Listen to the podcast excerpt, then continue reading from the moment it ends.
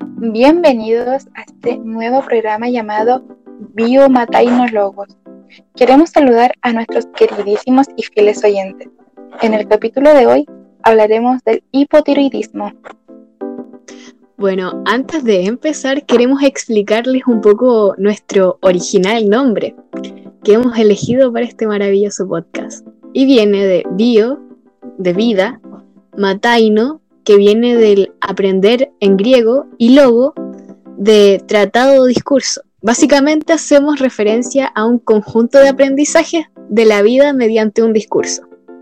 Bueno, ahora entraremos como de lleno a hablar de qué es el hipotiroidismo.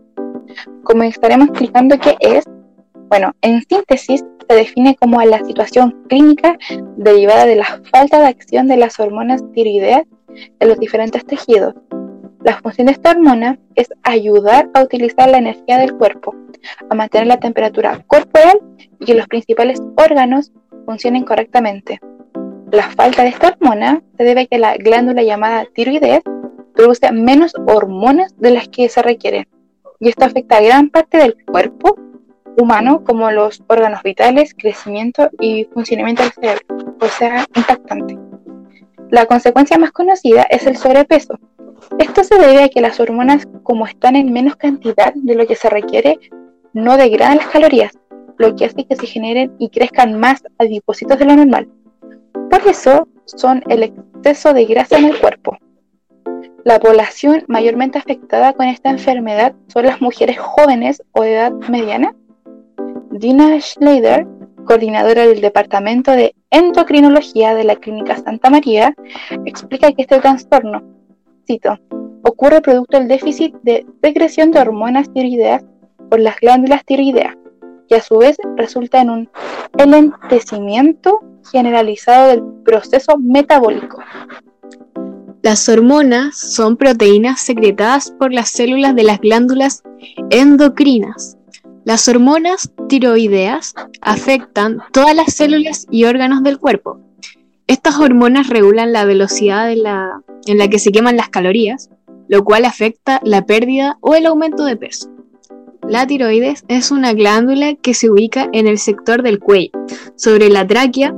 Está involucrada en numerosas funciones de nuestro organismo regula el metabolismo, es productora de proteínas y hormonas, entre otros. Estas hormonas tiroideas tienen efectos sobre casi todos los tejidos del organismo y son necesarias para la síntesis de proteínas, lo que las hace fundamentales durante el periodo de crecimiento y desarrollo del sistema nervioso central. La T3, o sea, triodotironina, bueno, es, es la lengua. ¿Sí o no? Sí, la verdad. Bastante difícil.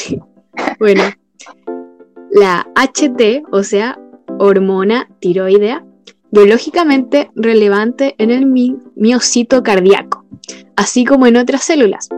Hay evidencia de que las membranas celulares coinciden proteínas transportadoras específicas para T3. O sea, lo que aquí habló Michelle es impactante, o sea, en el ámbito proteico es increíble lo que pueden hacer y nosotras quedamos como sorprendidas investigando todo esto.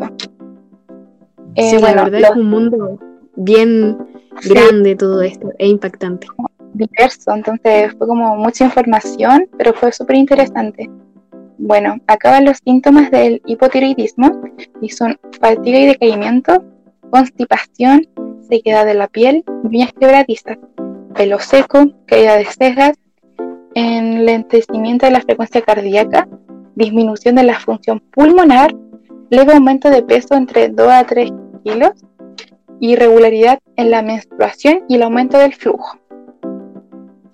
Y bueno, gente, eso es todo por hoy. Esperamos que se hayan logrado informar y entender un poco de esta enfermedad que en cualquier momento puede tocarse si no se cuidan. Así que a cuidarse y un gran abrazo pandémico a la distancia. Adiósito. Chao gente, un gusto. Hasta la próxima.